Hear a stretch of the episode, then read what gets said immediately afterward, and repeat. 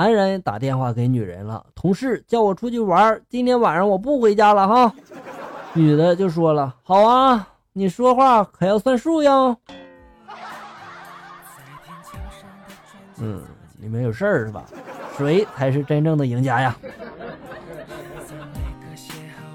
自从公厕标准出台之后了，老大爷每天严防死守啊，绝不让第三只苍蝇飞进这个厕所里面。看着墙角们一堆被拍死的苍蝇，老大爷不敢放松啊！又来了一只苍蝇，跌跌撞撞的飞了过来，老大爷把苍蝇拍藏在了背后，大喝一声：“又来一个找死的！”苍蝇一愣：“我的个神呐！大爷你怎么知道我是来找屎的？”只死不分是吧？朋友对我说道：“你说外国的公司跑到咱们中国来，带来了什么好处呀？”我无奈的就冲朋友说到了：“你这你都不知道，你外行了吧？”朋友就说了：“你看富士康给中国解决了多少人的就业问题呀？”我点了点头就说了：“这倒也是哈。”朋友对朋友就说了：“那苹果呢？那么多脑残的追苹果手机，你看。”那给中国带来了什么好处呢？朋友这时就说了：“苹果解决了中国肾源不足的问题呀！没有苹果手机，多少个肾衰竭的患者都嗝屁了呀！都。”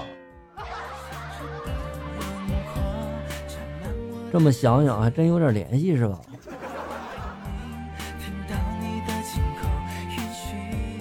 屁股和脸是一对恋人，后来屁股另寻新欢，把脸抛弃了。所有的人都臭骂他是负心汉，谁见到他几乎都要对他大骂。所以屁股以后出门嘛，都要包裹的结结实实的，因为只要他稍微露出一点儿，人们就会说：“不要脸，你不要脸，你。”原来不要脸是这么来的呀。小美问妈妈了：“妈妈，为什么我都七岁了还不能结婚生子呢？”嗯，妈妈听后很无语啊，就说了：“孩子呀，你还小，等到二十多岁的时候再说这个事吧。”小美听后呢，也是很无奈的，然后就反驳他说了：“那为什么隔壁家的小田才七岁就有了自己的孩子了呢？”他妈妈就说了。他七岁已经不小了，小美这时就说了：“那我也是不小了呀，人人平等啊！” 妈妈这时候气愤的就说了：“那他吃狗粮，你吃吗？”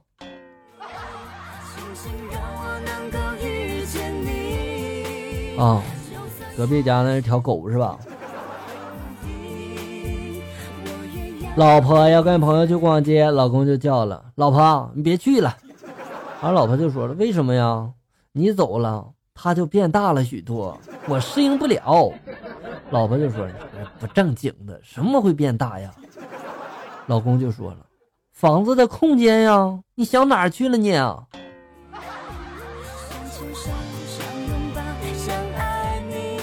两口子在看抗日战争的电视，老公就说了：“如果现在发生战争，我一定去抗日。”老婆就说了：“我支持你，老公。”老公就说了：“怎么个支持法？你跟我去打仗。”老婆笑着就说了：“不，你抗外面的日，我抗家里的日。”家人们别想歪哈，人家可能是背着太阳下地干活。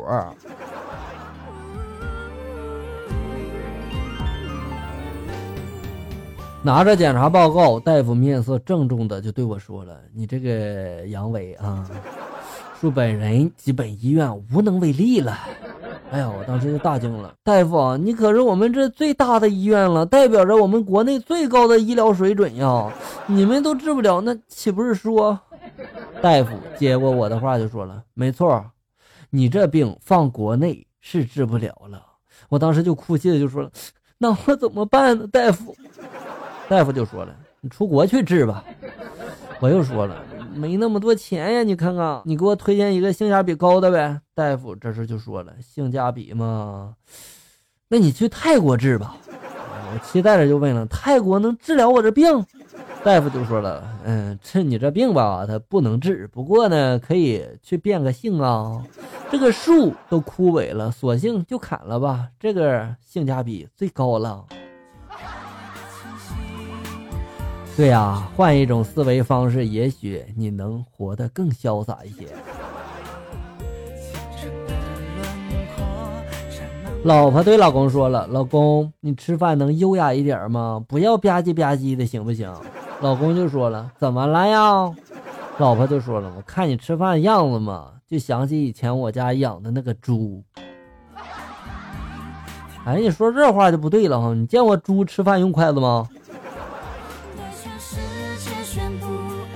骨头发来的段子，笑哥，这是一个真事儿啊！来看一下，今天呢听笑哥的段子，突然肚子饿了，然后就去电子售货机呢买八宝粥，那就去吧。然后我投了十块钱买了一瓶可乐。就在这时候，笑哥正在讲一个笑话段子，我手一哆嗦，按错了上面的号码，我当时嘛也没注意，所以就买了一罐红牛。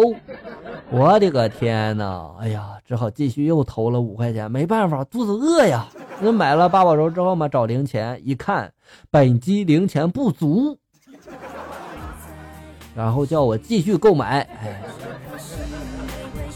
我知道了，他就是让你把手中的钱全部花掉。程瑞八四发来的段子：丁一。你又违反课堂的纪律啊！再次罚你抄自己的名字一百遍。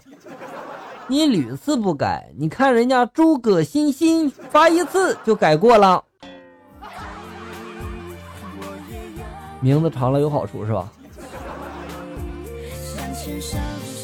九阶公子发来的段子：八岁那年，我抓住了一只蝉，我以为我抓住了整个夏天。十四岁那年，我淋透了一场雪，我以为看到了一片天。十八岁那年，我吻了他的脸，我以为可以直到永远。二十岁这年，我漂泊在陌生的城市里，再次与他相遇。他说：“包夜二百。”可我兜里只有三十啊！求借一百七，完成我未完成的梦，好吗？我不玩王者荣耀，更不知道什么仲夏夜之梦。没事儿我也不知道。好了，小人们，本期节目到这里就要结束了。欢迎大家呢关注咱们节目的同名微信公众号“醋溜段子”，上面也有笑哥发布的更多搞笑内容哟。我在这里等你，咱们下期再见！